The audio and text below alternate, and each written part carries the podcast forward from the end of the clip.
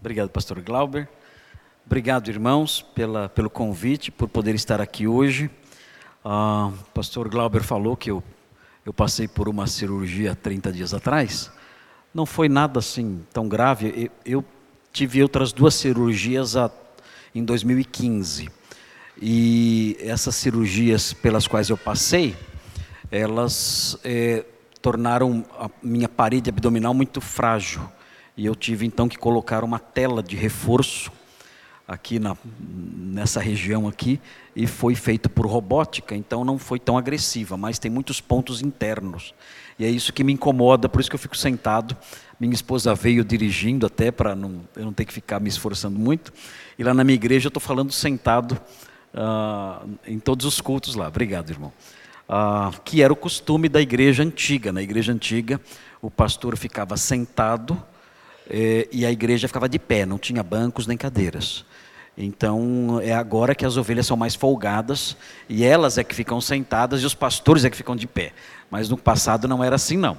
Era bem diferente. Os pastores sentavam numa, numa cátedra, por isso surgiu a palavra catedral, era o lugar onde havia cátedra, o pastor se sentava ali à frente e as pessoas todas ficavam de pé ali, escoradas em seus bordões, em suas bengalas, ali, entrando e saindo com uma certa constância, não ficavam o tempo todo lá.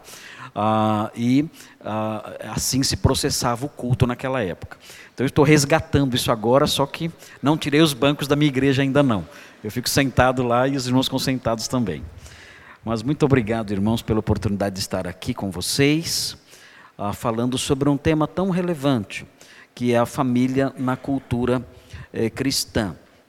Ah, eu, devo, eu, de, eu devo frisar a princípio que, eh, dentro da microcultura cristã, o cristianismo é uma microcultura, e o cristianismo também representa em, em face dos desafios que ele apresenta diante do mundo, que ele representa para o mundo, ele também é uma contracultura. Ele é uma microcultura e é uma contracultura também. É uma microcultura porque uma minoria adota essa cultura, cultura cristã, que é fundamentada é, especialmente ou majoritariamente nas escrituras.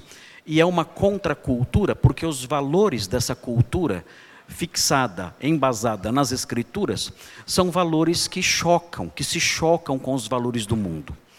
E é, e, é, e, é, nesse choque, nesse conflito, que surgem muitas vezes perdas para a igreja, porque muitas igrejas não estão dispostas a enfrentar esse choque. Muitos irmãos, muitos crentes em Cristo, não estão dispostos a enfrentar esse choque e não querendo enfrentar esse choque, então tentam amenizar alguns valores da cultura cristã, não só no campo da família, mas em outros campos também que são abrangidos pelos costumes, por assim dizer, pela forma de pensar, pelos valores, pela linguagem, pelos, pelas definições que compõem a cultura cristã, ah, ah, fundamentada como deve ser na Sagrada Escritura. É impressionante, é muito triste ver como esses valores, como esses conceitos, essas definições, esses ensinos têm sido abandonados em troca da manutenção de uma paz com o mundo. A igreja moderna ou pós-moderna, como ela é chamada, ela tem tentado estabelecer um diálogo pacífico com o mundo. E com isso, o mundo não tem cedido um centímetro sequer. Pelo contrário, o mundo avança nos seus erros, o mundo avança nos seus conceitos cada vez piores, e a igreja, a igreja é que faz concessões. É um diálogo, é um comércio em que só a igreja faz concessões. E com isso, então, o mundo vai entrando na igreja. A igreja perdeu a noção, a, a, a, a visão correta, presente, especialmente nos pais da igreja, nos, nos primeiros séculos do cristianismo, de que a nossa grandeza, a grandeza, a majestade da igreja consiste de, entre outras coisas, ser odiada pelo mundo. Sermos odiados pelo mundo e reprovados pelo mundo, isso é uma grande honra para nós. Porque isso significa que estamos do lado certo. O rei, o rei, o nosso rei, foi odiado pelo mundo. Então seria de se estranhar se os súditos, que são menores do que o rei, uh, fossem amados pelo mundo, ouvidos pelo mundo e acolhidos pelo mundo. Mas nós perdemos essa dimensão. Nós queremos a amizade do mundo, queremos o aplauso do mundo, a simpatia do mundo. Não queremos ser ridicularizados pelo mundo. Não queremos ser taxados de retrógrados, de radicais, de pessoas de mente fechada, de pessoas ignorantes. Nós queremos ser admirados pelo mundo. Nós queremos que o mundo olhe para nós e diga: nossa, esses crentes são crentes de cabeça aberta, são crentes com a mentalidade diferente, são crentes mais abertos abertos ao diálogo. Eles querem isso, eles querem isso e nós concedemos isso. E concedendo isso, a cultura cristã vai se enfraquecendo, ela vai morrendo. E ideias, valores, mentiras do mundo vão entrando na igreja, na família e nas vidas em particular. A cultura cristã, no que diz respeito à família, pelo fato fato de pertencermos a uma sociedade que foi cristianizada, especialmente aqui no Ocidente, esses valores, eles se fixaram até certa medida. Uh, mesmo entre os incrédulos no passado.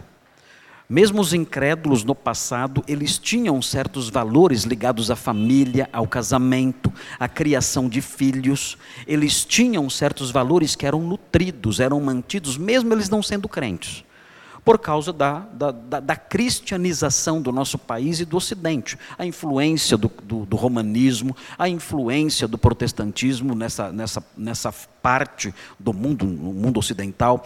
Isso tudo fez com que esses valores se fixassem até certa medida. Eu, quando eu era garoto, eu tenho 55 anos, então, quando eu era garoto, estamos falando aí de, de 45 anos atrás, mais ou menos, né? ah, eu, eu não conhecia pessoas separadas. Eu não sabia o que era isso, eu nunca tinha visto.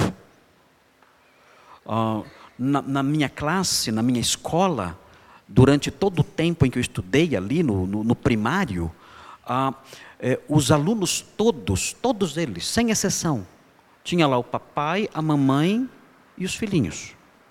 E eles tinham seus irmãozinhos, o papai e a mãe. Nós íamos fazer trabalho nas casas e encontrávamos ali, nos sábados, aos finais de semana, o papai, a mamãe e os irmãozinhos ali, os, os filhinhos ali. Na minha rua, na minha rua, todas as crianças ali eram assim. Era o papai, a mamãe e os filhos ali. Todos viviam assim. Quando alguém se separava, isso era um grande choque nós usávamos uma palavra que desapareceu do vocabulário, até porque eh, com o advento do divórcio essa palavra desapareceu a, a, no, do mundo jurídico, que é a palavra desquite. Nós usávamos a palavra desquitado. Nós dizíamos ela é desquitada ou ele é desquitado. Nós dizíamos isso, mas isso era raríssimo. Não existia isso na minha igreja, não existia isso. Na minha infância todinha, na minha igreja, onde eu, onde eu congregava ali com os meus pais e meus avós, isso não existia. Existia, na frente da minha casa, morava uma, uma senhora que ela era, ela era convivente, ela convivia com o homem, numa união estável, tinha filhos ali, tinha três filhas ali, mas ela não era casada no papel, como diziam na época. Então diziam que ela era ela era amigada. Essa era a expressão usada naqueles dias. Eram expressões que a gente não ouve mais. Desquitado, amigado. Ela era a única pessoa amigada, hoje seria convivente, da nossa rua.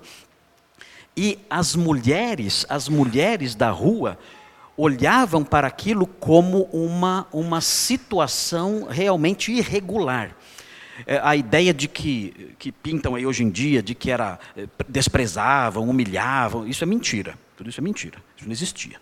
Ah, essa senhora tinha amizade com todo mundo na rua, inclusive com a minha mãe. Tinha amizade ali, normal, uma pessoa amiga de todo mundo. Mas, mas as senhoras e os homens e as famílias consideravam isso irregular. Quando surgiu o boato de que essa senhora foi a, uma, a, a um cartório e realizou e formalizou seu casamento, a minha mãe procurou essa senhora para parabenizá-la. Diz, olha, parabéns, eu soube que você regularizou a sua situação. Não havia hostilidade nenhuma, nada disso. Mas havia a mentalidade de que aquela situação, ainda que fosse estável, estivesse ali morando juntos há muitos anos, tendo filhos ali, cada um cumprindo seu papel, havia a mentalidade de que aquela situação era uma situação irregular. Isso existia. Mas o que aconteceu com o passar do tempo? Com o passar do tempo, esses valores todos foram sendo desconstruídos. E por que eles foram sendo desconstruídos? Por causa de é, um discurso que aos poucos foi entrando é, e tomando conta da cabeça das pessoas de maneira muito sutil e lenta nos últimos 40 anos. Isso através da mídia, através um, uh, do Estado, através das autoridades, através das universidades, um pensamento que aos pouquinhos foi entrando. Eu não entendia muito bem o discurso, esse discurso nessa direção, quando eu era garoto. Mas o que nós ouvíamos, eventualmente, muito raramente, era o seguinte: olha, é, é, tudo isso que funciona assim é por causa do, é por causa do sistema. O sistema. Eu não sabia o que era o sistema, eu não sabia qual era a sede do sistema, onde era a sede do sistema, não sabia onde era, não sabia quem era o chefe do sistema, não sabia nada disso, mas havia um sistema, e esse sistema estava errado. Ah, e eu não entendia muito bem o que estava errado no sistema, mas tudo era o sistema. Então, ah, começamos a ouvir falar que essa história do homem ir trabalhar de manhã e a mulher ficar cuidando dos filhos em casa, isso era um problema do sistema. O sistema estava errado.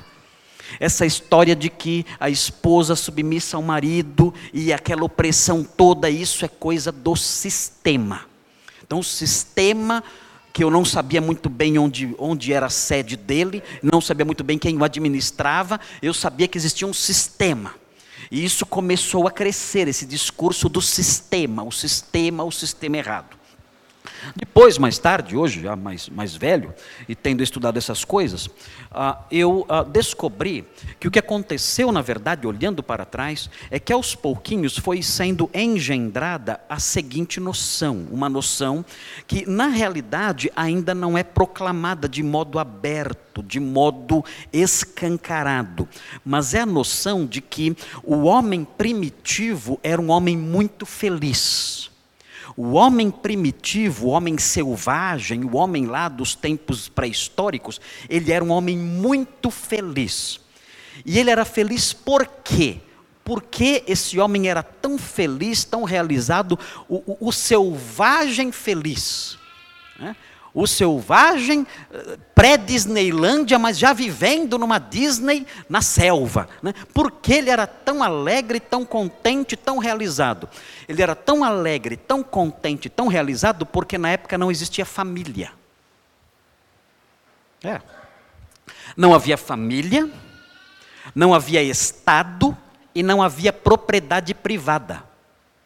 Oh, mas como pode ser isso? É. É por isso que os homens eram felizes e as mulheres eram felizes também. Porque não havia família, não havia Estado e não havia propriedade privada. Então, como as pessoas viviam? Todas as mulheres eram esposas de todos os homens. Ah, é? Segundo, segundo os cientistas né, sociais, né, analisando algumas tribos americanas aí, né, diziam: olha, antigamente era assim. Todos os homens eram esposos de todas as mulheres.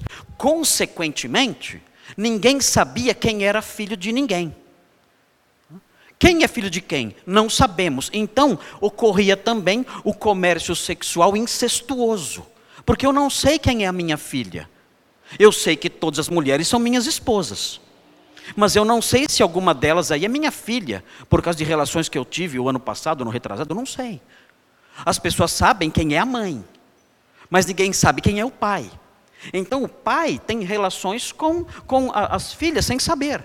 E os irmãos com as irmãs sem saber. Ou seja, a sociedade é extremamente feliz. Primeiro, porque não há, não há o casamento monogâmico, o casamento é poligâmico, é, é, é aberto, todos são casados com todos. Consequentemente, o pai não sabe quem são seus filhos, então existe um comércio sexual incestuoso, e isso gera felicidade, alegria e realização. E mais, outra questão: isso faz com que eu não saiba quem são os meus herdeiros.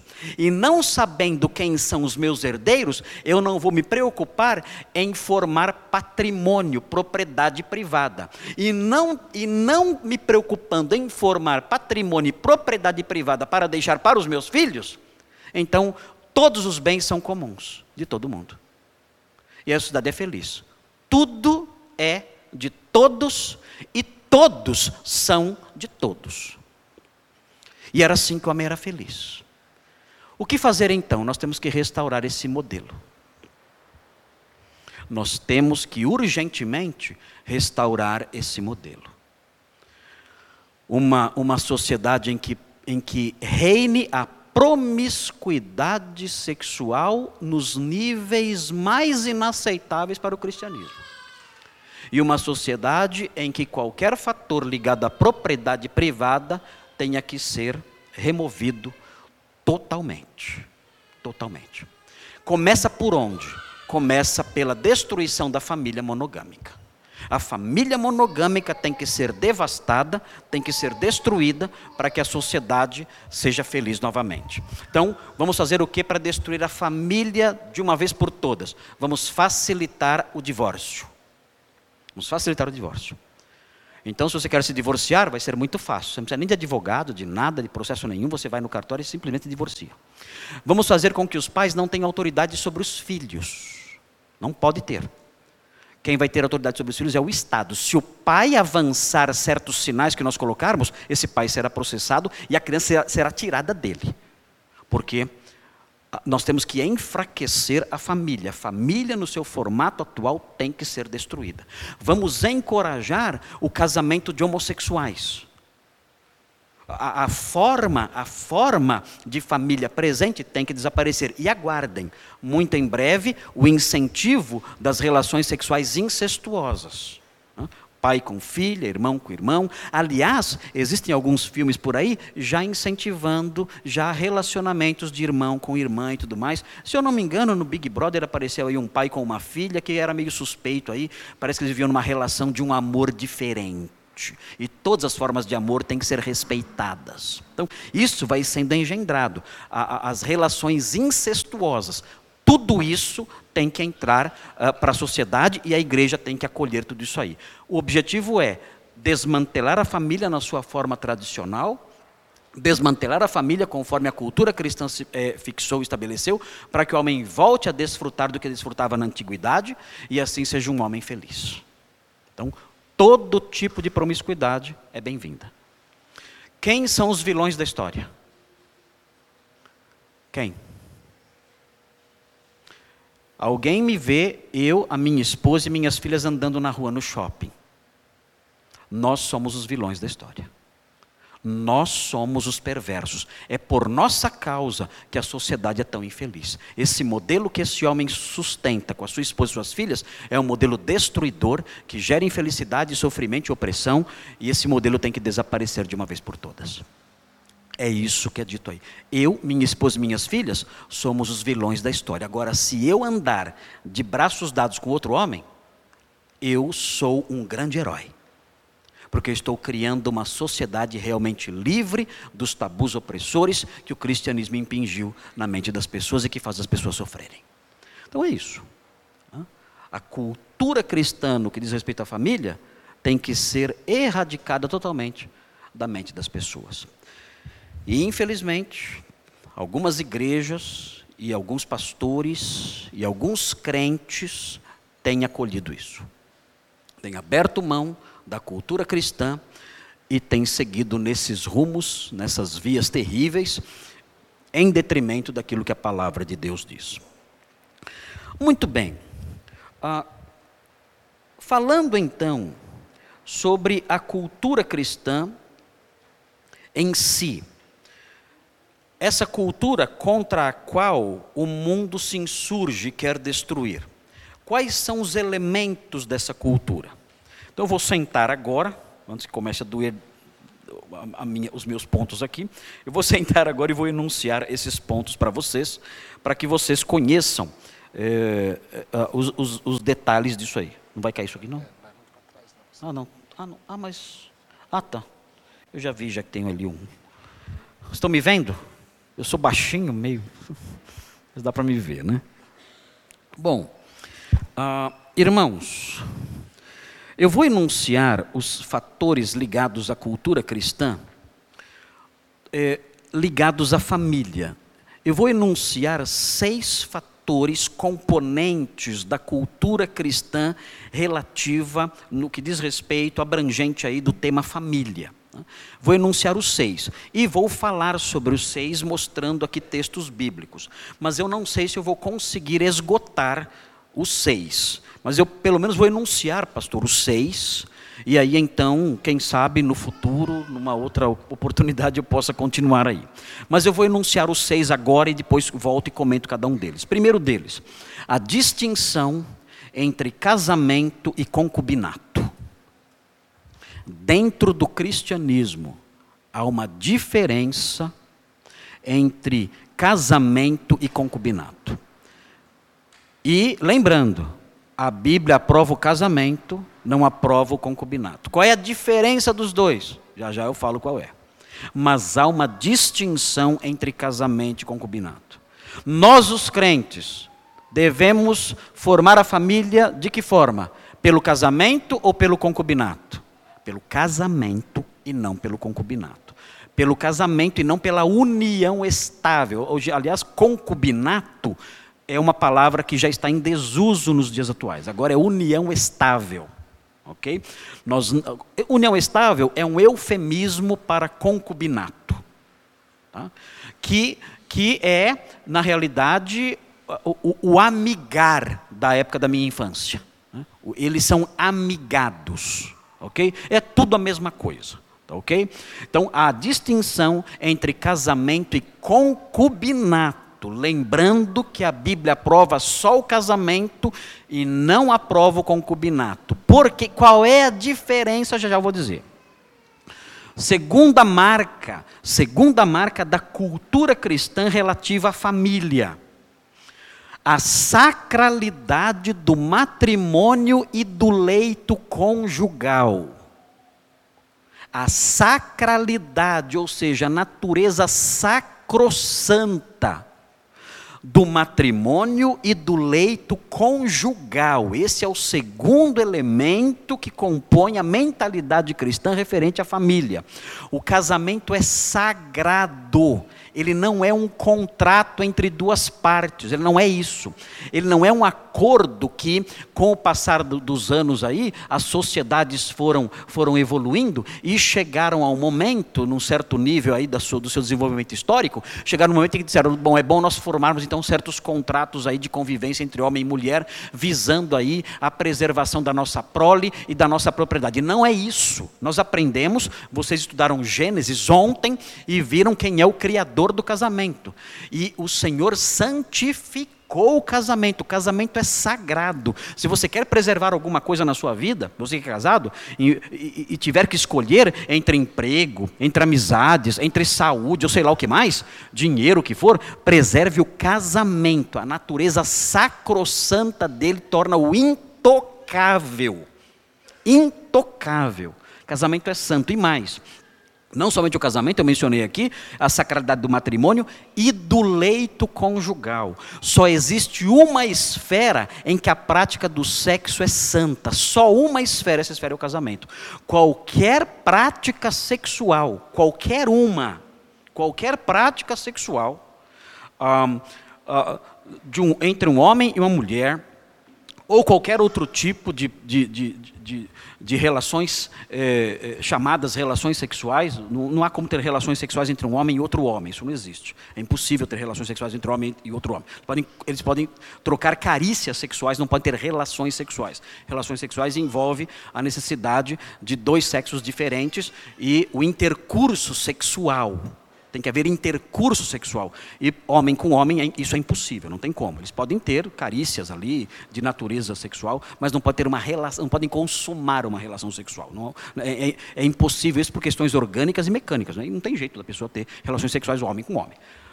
Mas é, qualquer prática sexual é, com outra pessoa ou sozinho, no caso da masturbação, coisas assim, na Bíblia tudo isso é considerado lascívia, pecado, sujeira, moral, imoralidade, deve ser rejeitado. Ah, mas é meu noivo, é minha noiva, vamos nos casar, não importa.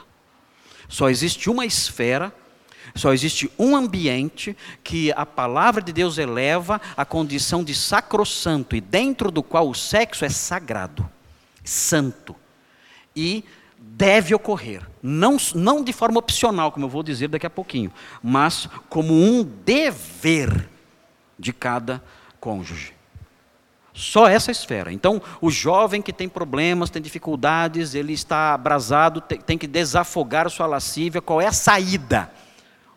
No, no, ensino paulino, a única saída para o homem que está é, vivendo aí no, no, no, ardor da sua, da sua necessidade sexual, a única saída dele é se casar. Não tem outra saída. Ah, então lascou. Como é que eu vou fazer? Procura uma esposa. Mas como? Procura na igreja aí, enfim. Ah, mas não tem. Faça o intercâmbio. Vá no acampamento. Vá visitar a minha igreja, tem moças bonitas lá. Enfim, ore a Deus, Senhor, dá-me uma esposa. E procure uma esposa, porque não existe outra forma para o desafogo da lascívia que não seja o casamento.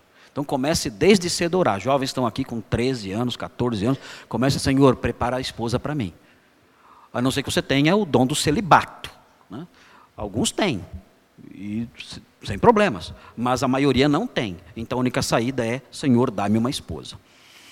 Terceiro item uh, relativo aí à mentalidade, à cultura cristã uh, voltada aí no campo da voltada para o campo da família é a indissolubilidade do vínculo conjugal. O vínculo conjugal é indissolúvel, ele não se quebra. Você fala, mas o divórcio quebra, o divórcio não quebra. Divórcio não tem a força para quebrar vínculo conjugal. Só existe um elemento, só existe um fator dentro do cristianismo que tem o condão de quebrar o vínculo conjugal. E esse único fator é a morte. Então pensa antes de casar também, né? Porque o único fator que rompe o vínculo conjugal é a morte. Não há outro fator. Mas e o divórcio? O divórcio rompe o efeito programado do casamento, não o efeito não programado. O casamento gera dois efeitos: o efeito programado e o efeito não programado. O efeito programado do casamento é a convivência. Quem casa quer morar junto, não quer? Claro. Né? Quem casa quer casa, quer conviver com a pessoa. Esse é o efeito programado do casamento. Então, casei, eu casei para ficar com a pessoa, morar com a pessoa, passar a vida inteira com a pessoa. Esse é o efeito programado. O efeito não programado é a indissolubilidade que acontece quer a pessoa queira, quer não. Quer a pessoa aceite, quer não. Quer a pessoa concorde, quer não. Quer a pessoa tenha ciência disso, quer não. É o efeito não programado. É a indissolubilidade. Ele acontece no casamento. O que o divórcio faz? O divórcio vem e ele golpeia a convivência, ele não golpeia o vínculo. O divórcio golpeia a convivência, não golpeia o vínculo. O vínculo permanece até a morte. E se a pessoa casar de novo? Vai ter duas esposas. Uma com quem ela convive e outra com quem não convive. Mas o vínculo perdura. Você vai falar, pastor, está complicando a minha vida. Bom, é, eu não conheço vocês, então estou falando muita vontade aqui. O pastor está mandando bombas para mim. Não, não estou, não conheço vocês. Estou né? falando aqui essas realidades todas, vocês vão lidar com elas depois aí. Tá? Eu sei que isso pode assustar, mas assusta agora, porque isso aqui é beabá da Bíblia.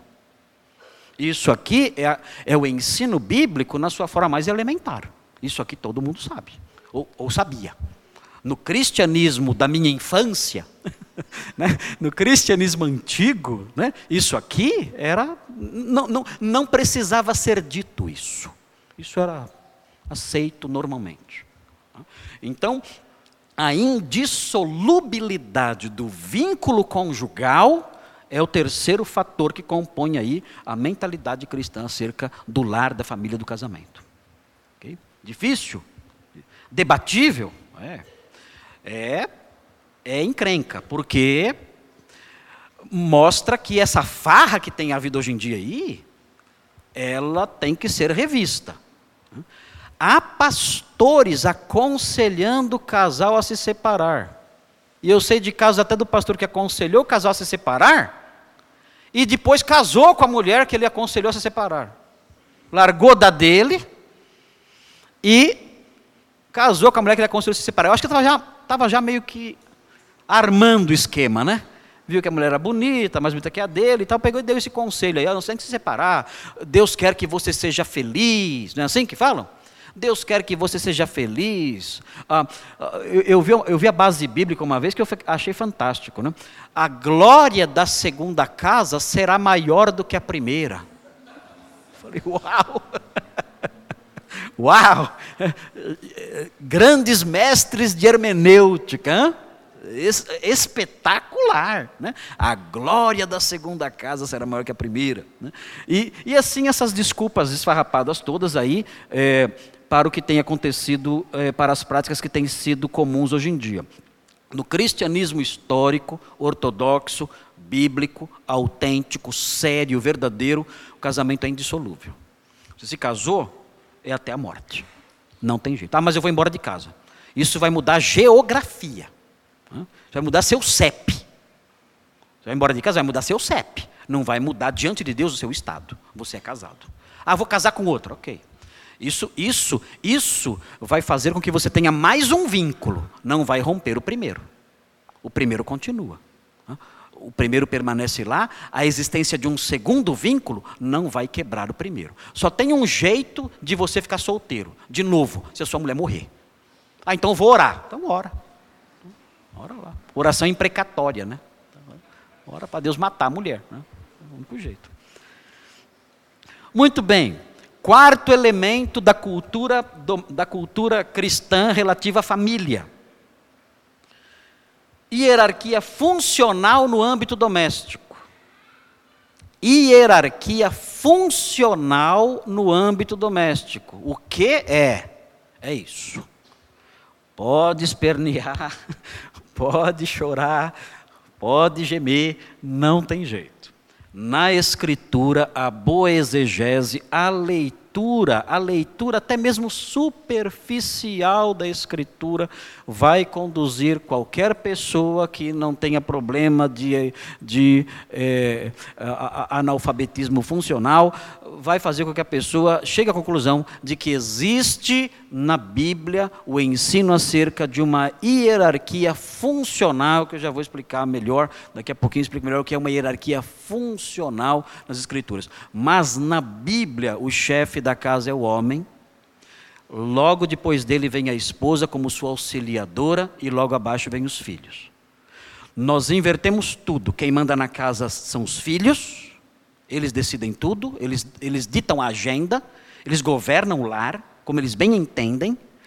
A esposa obedece ah, e ah, ah, faz o marido obedecer também.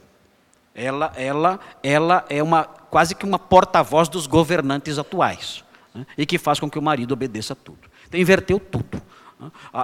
é uma pirâmide de ponta cabeça é, é, é, semelhante ao que aconteceu no Éden. No Éden você vê, na história da queda, tem Deus, o homem, Eva e a serpente, um bicho, né? um animal. Né? Que ali o diabo toma aquele animal, não sei como é que foi o esquema lá que ele fez. Mas, enfim, inverteu tudo.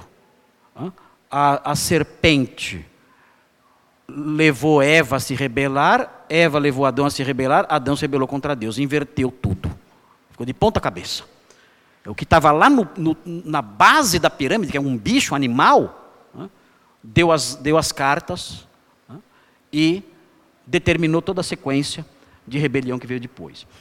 Essa, essa inversão hierárquica tem acontecido nas casas, nas famílias. E vamos falar então também sobre esse fator, a hierarquia funcional, grife funcional, é importante essa palavrinha. A hierarquia funcional, não é ontológica, há uma diferença que eu vou explicar já já para vocês. Okay? Ah, número 5. Número 5, o, o quinto fator que compõe aí a mentalidade cristã relativa à família. É a natureza imperiosa da prática sexual no matrimônio. Significa o quê? Que homem e mulher têm obrigação de terem relações sexuais dentro do casamento. Não é opcional. Não é opcional. É obrigatório. Ah, mas não é muito forte essa palavra? É. é mas é. Não tem essa de, olha, não me procure esse mês. Isso não existe. Está de castigo por três semanas. Isso não existe. Você não tem esse direito. Você não tem esse direito. Está errado. Não pode, você não pode fazer isso, é errado e a Bíblia mostra que é perigoso. Perigosíssimo isso. Não faça isso. E nós vamos ver então onde a Bíblia mostra isso, essa natureza imperiosa da prática sexual no matrimônio. E, por último, número 6, aqui é importante demais esse fator, dentro aí da, da mentalidade cristã, da cultura cristã relativa à família, é a paternidade atuante na instrução e na disciplina. Paternidade atuante atuante, dinâmica, ativa, presente na instrução e na disciplina. Os pais têm que governar os filhos, instruindo, mostrando a direção, disciplinando ali, dando a direção para os seus filhos. Isso, eles têm que ser mestres, têm que ser guias, têm que ser teólogos preparados profundamente instruídos nas Escrituras, orientando, ensinando, mostrando a direção para os seus filhos. Essa é uma obrigação da paternidade. Tanto e é tão sagrada essa essa função que Deus concedeu aos pais, ele emprestou aos pais o seu nome. Um, um, uma das pessoas da Trindade é chamado de Pai. Ele não pegou o nome da gente emprestado, não foi isso. Nós pegamos o dele emprestado. Ele emprestou o dele para nós.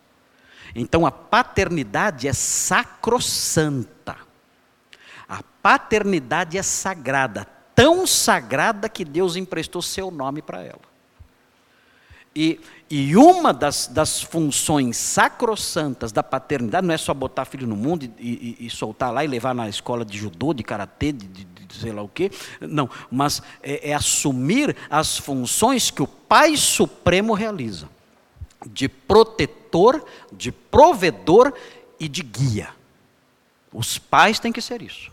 E isso é imperioso e na mentalidade cristã que está sendo deturpada, abandonada, esquecida, no ensino bíblico isso é inegociável. Os pais sendo pais.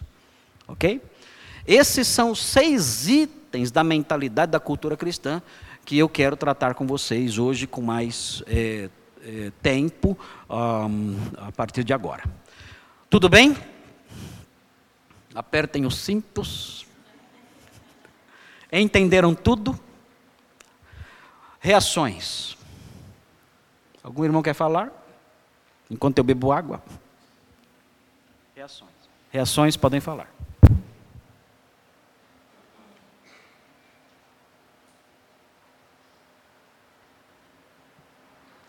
Não?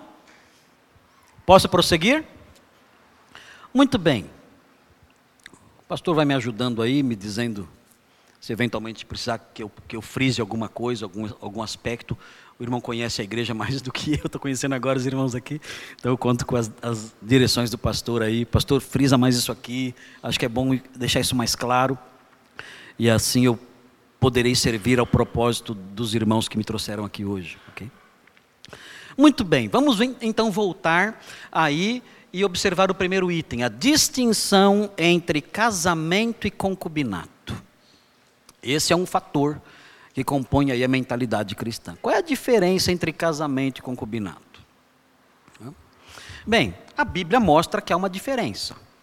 Se você leu já a história de Salomão, se você ah, já ficou assustado, impressionado com o número de mulheres que ele tinha, você, vai descobrir em primeiro, no primeiro livro dos reis, no capítulo 11, versículo 3, os irmãos que estão anotando podem anotar esse texto, primeiro livro dos reis, capítulo 11, versículo 3, vocês vão ver que Salomão tinha 700 concubinas e 300 esposas.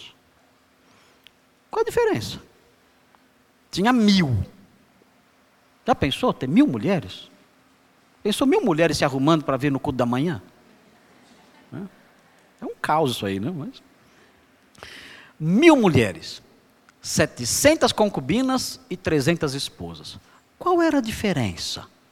Quando o autor bíblico escreveu esse texto, ele tinha distinções em mente. Olha, nem todas eram concubinas, nem todas eram esposas. Havia ali as concubinas e havia as esposas.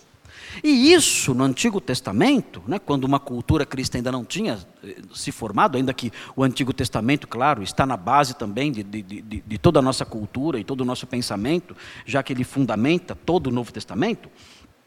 Nós, mas nós encontramos no Novo Testamento também essa concepção. Vocês se lembram do encontro de Jesus com a mulher samaritana? Como foi a conversa? Bem, tem toda aquela conversa inicial, mas num dado momento, o que Jesus fala para ela fazer? Traga aqui o seu hã? marido. Qual é a resposta dela? Eu não tenho marido. E o que ele disse? Verdade. Porque você já teve cinco maridos e o que agora você tem não é seu marido. Hum. Era o que então? Jesus faz uma distinção entre marido e convivente. E a mulher ficou, ficou incomodada com aquilo, Senhor, eu vejo que és profeta. Né? Ah, né? Eu falei que não tinha marido, né? eu não quis mentir para o Senhor, e o Senhor né, revelou aí a realidade né, da, minha, da, da minha situação. Né? É, você percebe que ela, que ela não queria revelar a, a sua situação, porque ela vivia numa relação de concubinato, de convivência. Não vivia numa relação de matrimônio. E o Senhor reconheceu essa distinção e disse: ah, realmente, você teve cinco maridos. Você casou, separou, ficou viúva, não sei quantas vezes se morreram todos, né? não sei o que aconteceu, mas você já teve cinco que foram maridos. Esse aí não é marido, não. Os irmãos que estão anotando aí, João 4, 16 a 18. E aí então, vem aquela pergunta, e isso aqui é impressionante como nós pastores temos que lidar com isso. Porque muita gente chega para nós e fala assim, mas qual é a diferença? Eu tô, olha, eu, eu vivo com essa mulher aqui há 30 anos, começamos a conviver juntos, temos filhos juntos, patrimônio juntos, uma história juntos, mas nós nunca nos casamos. Que diferença faz uma folha de papel? Isso é bobagem. Que diferença faz uma folha de papel? Geralmente dizem isso, que a folha de papel não tem relevância nenhuma. Bem, funciona assim, irmãos. Para que o casamento se perfaça, à luz da Bíblia e à luz dos textos que certamente vocês viram ontem aqui, quando Deus criou a mulher e tudo mais, acho que os irmãos trabalharam com esses textos ontem. Para que o casamento se perfaça, é necessário que ocorram três fatores. Então, guardem isso, isso é muito importante para saber quem é casado e quem não é casado. É muito importante o reconhecimento desses três fatores, que são fatores que nós auferimos da Sagrada Escritura. Quais são os três fatores que perfazem o casamento, que fazem o vínculo matrimonial surgir?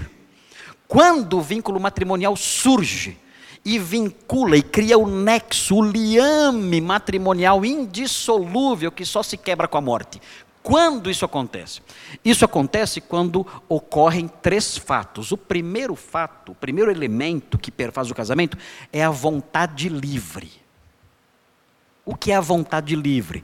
É a vontade não viciada. Deixará o homem pai e mãe. Ele toma essa decisão.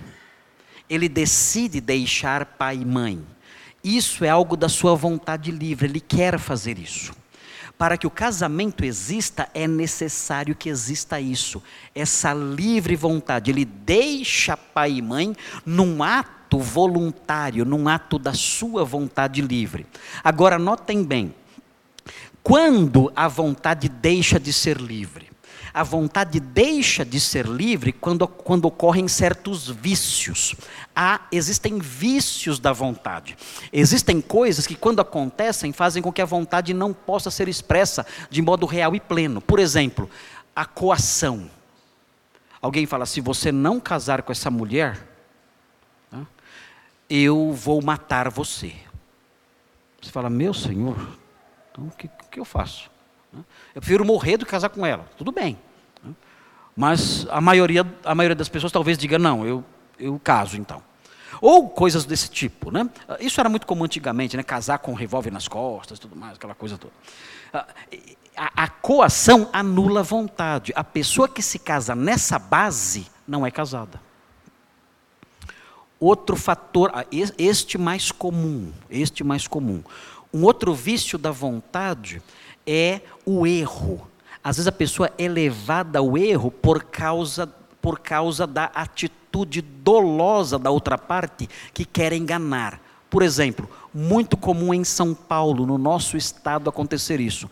Chega alguém de uma região distante do Brasil, norte, nordeste, centro-oeste, sul, enfim, ele chega e conhece uma moça. Suponhamos, conheça uma moça aqui da igreja.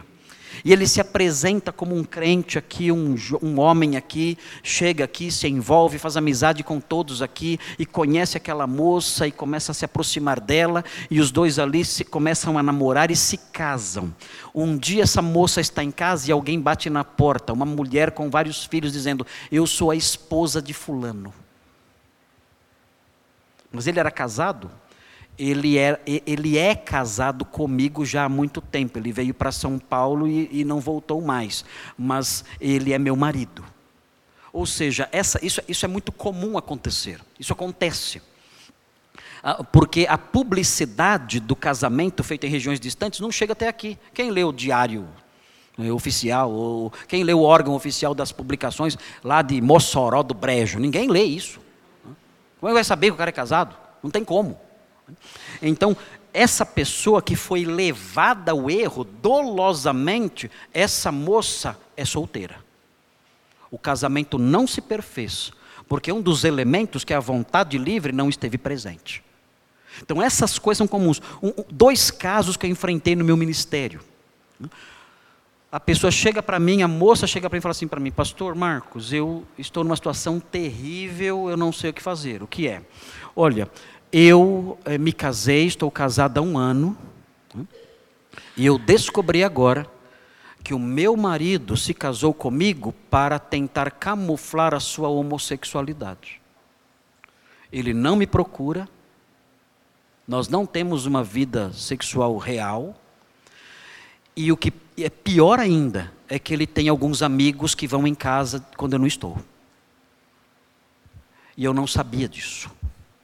E eu pergunto, mas durante o namoro você não percebeu que ele não tinha interesse em você? Ela responde o quê? Ela fala, pastor, eu pensava que ele era um homem santo. Eu falo, mas santo nenhum é assim. santo nenhum. Né? Leia a história de Santo Agostinho. Não existe santo assim. O santo é alguém que luta. Agora, que está falando, o homem nem lutava. Era fácil, né? Eu sou um santo. O santo luta. Os homens que estão aqui casados, que namoram, sabem do que eu estou falando. Não só os homens, as mulheres também. O jovem crente, a moça crente, o moço crente, que estão namorando, meus irmãos, é terrível. É uma, são duas energias, são dois ímãs se atraindo. E eles têm que orar a Deus, pedir perdão algumas vezes, Senhor, né, olha, nos ajude. Tentar, tentar programar o um namoro para, para evitar certos lugares e circunstâncias, para não cometer algum avanço, algum deslize. É muito difícil. Vocês não enfrentaram isso? Não, pastor, era um santo homem. Ah faltou orientação pastoral, faltou, oração, faltou, faltou orientação dos pais, que deveriam ter perguntado para a moça, como que é esse homem? Como que é esse moço? Ele é um moço normal? Mas, mas ela não teve nada disso. Então, eh, o que aconteceu? Ela foi levada ao erro. Se ela soubesse, não casaria. Então, essa moça, essas duas pessoas com quem eu, com quem eu lidei, eu disse: você é solteira. Porque você não exerceu a vontade livre você não deixou o pai e mãe desfrutando de livre vontade. Você foi induzida ao erro, enganada por alguém que quis tirar proveito de você para camuflar aí a situação dele. Então, a vontade livre é crucial. Se não há vontade livre, o casamento não se perfaz. Segundo fator para o casamento se perfazer. Segundo fator.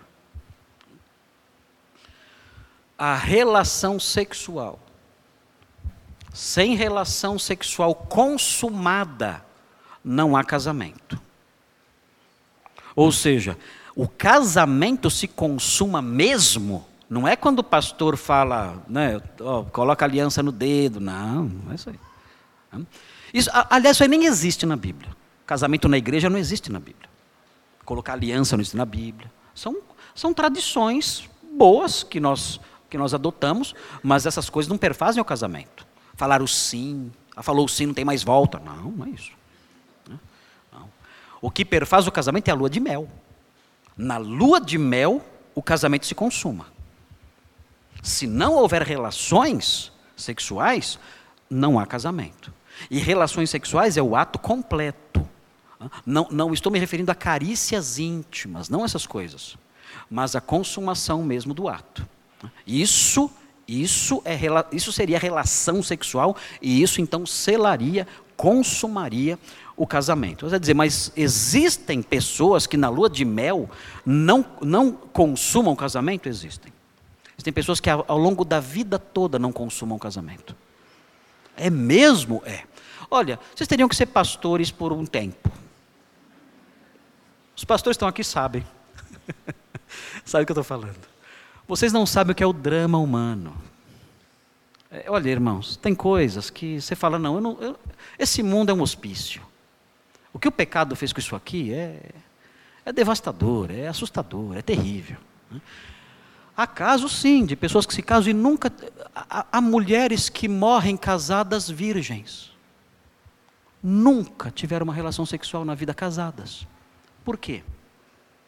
Houve um caso, uh, eu não vou falar a cidade, que alguém conheça, mas houve um caso de uma, de uma senhora que se casou com um homem e ele, no, depois de casado, disse a, ela, disse, disse a ela: Olha, eu tenho problemas, eu sou, eu tenho doen, eu sou doente, eu não consigo ter relações, eu não consigo ter uma ereção.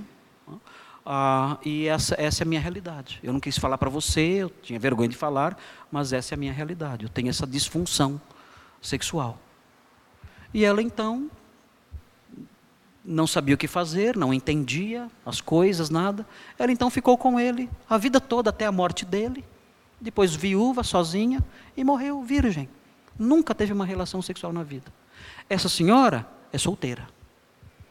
Ela ficou com esse homem, ok, morando com ele, mas ela é solteira. Foi solteira. E qual é o terceiro fator que perfaz o casamento? Ah, o terceiro fator que perfaz o casamento é a formalidade. O que é a formalidade? A formalidade, a marca da formalidade é o ato solene. A marca da, o terceiro fator é a formalidade. E a marca da formalidade é o ato solene. Agora, o que é o ato solene. Isso vai depender um pouco da época época, do lugar, da cultura. Na Bíblia, quais eram os atos solenes que perfaziam o casamento? Na Bíblia, o casamento é, ocorria, no Antigo Testamento, por exemplo, o, casamento, o ato solene se perfazia num banquete. Não havia um ato religioso, um culto religioso. Era realizado um banquete. Então, durante aquele banquete, então, num dado momento ali, com os convidados todos ali, o noivo então conduzia a noiva para a câmara nupcial. Essa formalidade toda, perfeita, que se perfazia no banquete, supria esse ato solene do casamento. E a concubina? A concubina não tinha ato solene. A concubina, ela simplesmente era dada ao homem, e o homem, então, é, é, tinha aquela, uma escrava, ou a escrava da esposa, então era sua concubina. Não havia essa solenidade do banquete, do banquete matrimonial. Não existia isso.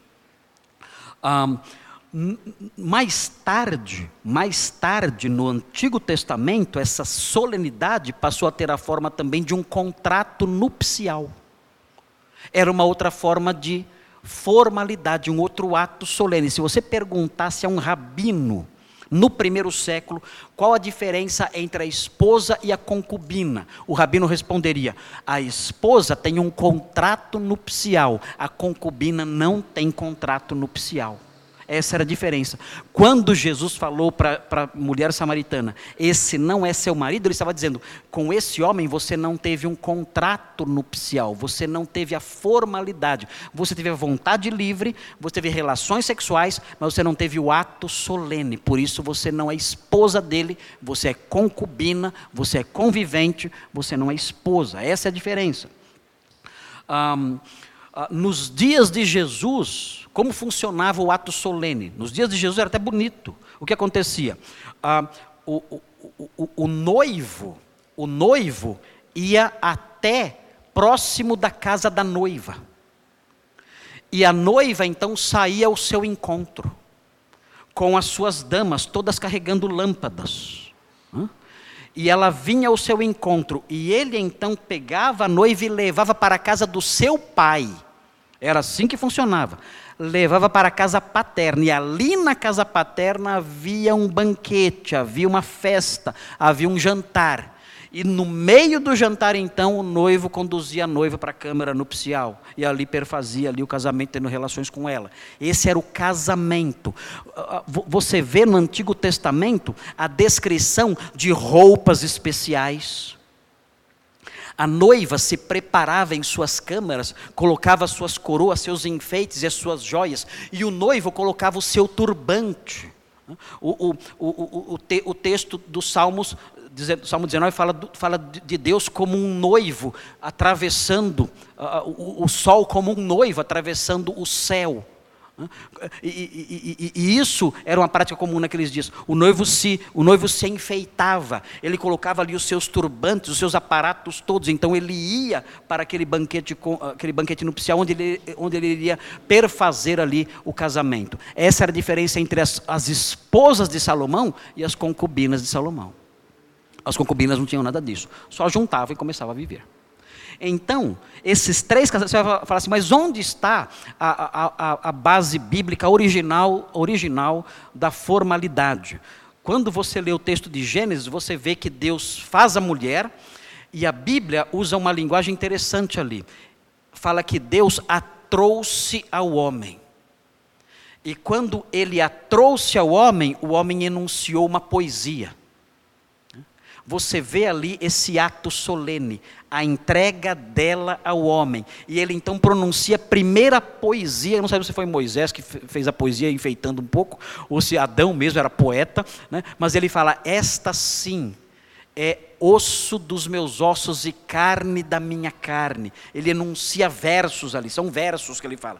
E o fato do Senhor trazer é, a, a mulher e entregar a ele, e ele dar nome a ela, chamar-se Avaroa, toda, toda essa cerimônia que nós vemos aí supra essa formalidade bíblica aí de que estamos falando em termos originais. Então, para que o vínculo surja, são necessárias essas três coisas. Vamos supor então que um rapaz aqui da igreja pega e fala o seguinte para a namorada: Vamos morar junto daqui para frente. E pega a namorada e vai morar no aluga apartamento e vai morar junto. Isso é casamento? Não, não é. Isso não é casamento. Eles vão fornicar. Eles vão, eles vão, vão viver em fornicação. Ah, mas se eles viverem 30 anos, são 30 anos em fornicação. Ah, mas não cria vínculo? Não. O pecado só envelhece.